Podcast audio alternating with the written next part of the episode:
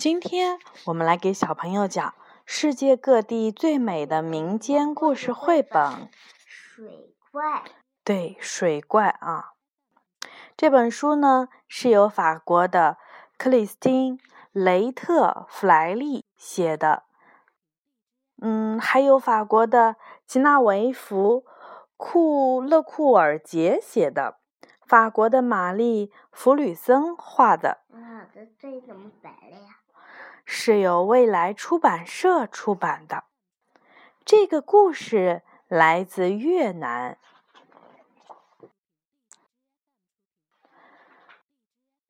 听炫，这个名字的意思是春天的星星。他住在湘江边上的一个小村庄里，父亲是一个普通的船夫，还养着几头奶牛。如果不是有水怪，他们的生活本可以过得很幸福。实际上，每到月圆之夜，就会有一股巨浪来破坏这个地方，河水像奔腾的野马，把帆船、岸板全部都给打翻，把人畜全部都卷走。村里的智者认为，在这股浪里住着一个可怕的妖怪，它可以吞噬一切。船夫们试着去平息水怪的怒火，他们用香蕉树干儿给他雕刻了一些船，还在帆上点缀着花和金箔纸。他们向他许诺，如果他能让村民们平静的生活，就建一座塔来供奉他。但是。这个怪物还是不断的抢走村民们最好的牲口，让他们变得贫困不堪。河里的鱼也被水怪吃光了，只有极少的一些蔬菜生长在丛林的边上的田地里。智者决定去祈求皇帝的帮助，请皇帝派一个勇敢的。善于使用各种武器的人。下一次满月的那天，我会带着我最勇敢的士兵来的。皇帝答应了他们的请求，我保证帮你们除掉这个伤天害理的坏东西。村民们就在这样的恐惧之中等待着。一天早上。听选独自到丛林里散步，他家的房子已经破烂不堪了。母亲整天伤心难过，他一边走一边想：“我得帮帮我的家呀，可是该怎么办呢？”河水在一株鸡蛋花树低低的枝叶下流淌着。听炫俯身去摘这株灌木的花时，瞥见了一只蜘蛛在水流里挣扎着。多可怕的虫子呀！他想，它会咬人，还会吓到小孩子。它死了，不会有人难过的。但是他又同情这只快要淹死了的虫子，于是。就向他伸去一根长长的竹枝。蜘蛛已安全上岸，就开口跟听炫说话。但是听炫并没有很惊讶。蜘蛛说：“为了感谢你，我要把最重要的秘密告诉你。我是如何织网的。听好了，因为可能有一天。”会对你有用的。听选跟着蜘蛛爬到了一株金凤花树高高的树杈上。蜘蛛对他说：“用一张织得很好的网，我可以逮住一个比我大很多的昆虫。要知道，单靠力量和勇气并不能取胜，智慧和敏捷。”才是制胜的关键。现在，注意看，蜘蛛用它的八条腿织起网来。小姑娘坐在一个粗树枝上，目不转睛地看着。听炫往村庄的方向走去，太阳还高高的挂在空中。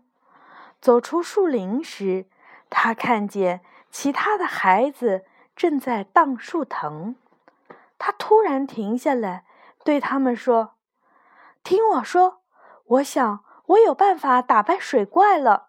我需要你们的帮助，你们愿意吗？”“当然愿意！”一个男孩喊道。“你可是发明了最有趣的游戏哦。”那么。听选继续说道：“那就去割尽可能多的树藤回来吧。”话音刚落，男孩们都消失在树林里了。日子一天一天的过去，村子里所有的孩子都带回来一捆捆的树藤，而听炫则不知疲倦地按照蜘蛛的指点编织着。一个小伙伴问他在干什么时，他回答说：“要知道，有时单靠力量和勇气并不能赢得胜利，智慧和敏捷才是制胜的关键。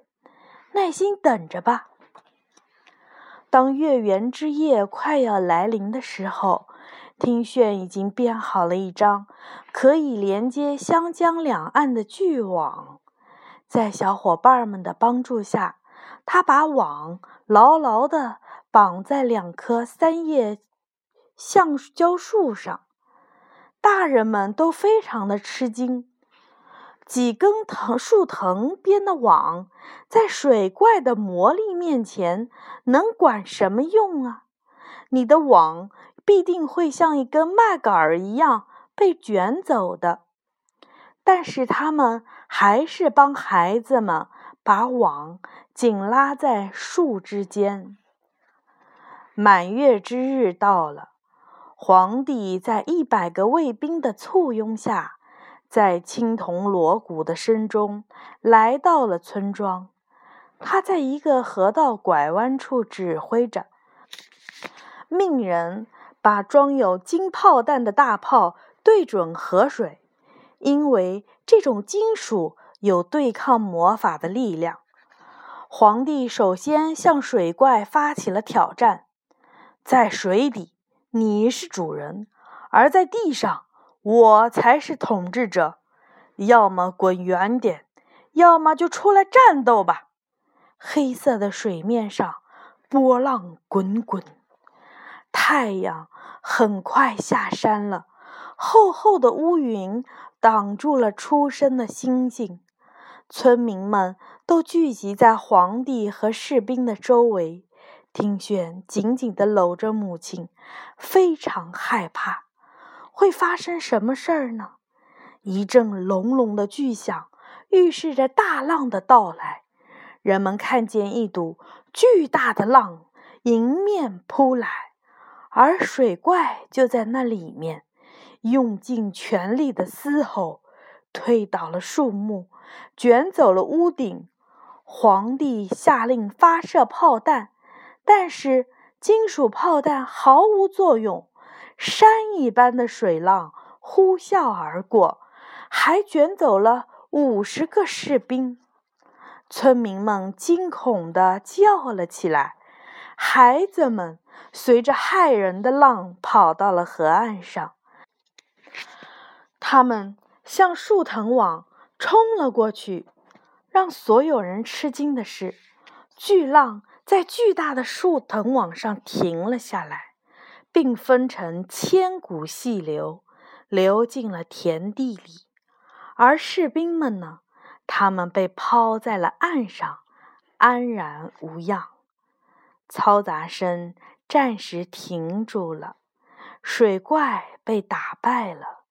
永远的被河水吞没，但是在消失之前，它久久的呻吟着。它的声音好像是暴风雨在打着竹林里的声响。它哀叹道：“你赢了，小姑娘，因为我的力量无法战胜耐心，无法战胜团结的力量。所有的人都欢呼了起来，船夫们把孩子举在了肩上，村民们为他们喝彩。只有皇帝满脸的不高兴，因为他的骄傲受到了打击。但在离开村庄之前，皇帝找来了庭选，并赐给他一把带有玉鞘的剑。你配得上最勇敢的士兵的称谓，他说道。而听炫的母亲站在人群的最前面，自豪地微笑着。不是我打败水怪的，听炫回答说。那是谁呢？是蜘蛛。小女孩给皇帝讲起了整个故事。从那以后。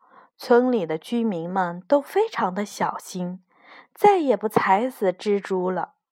在被灌溉的田地里，他们学会了种水稻，从此都能吃饱了。当然，可怕的水怪也最终把幸福的生活还给了他们。